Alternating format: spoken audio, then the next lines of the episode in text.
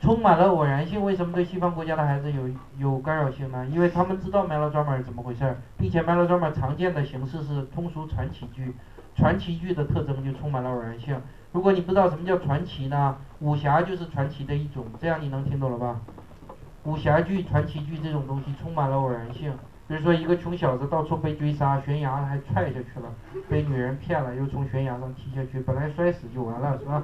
结果不但没摔死，还过来一个猴子，肚子里嘣儿就掏出一本经书，说你练，练完了无敌于天下，是吧？像《倚天屠龙记》这种。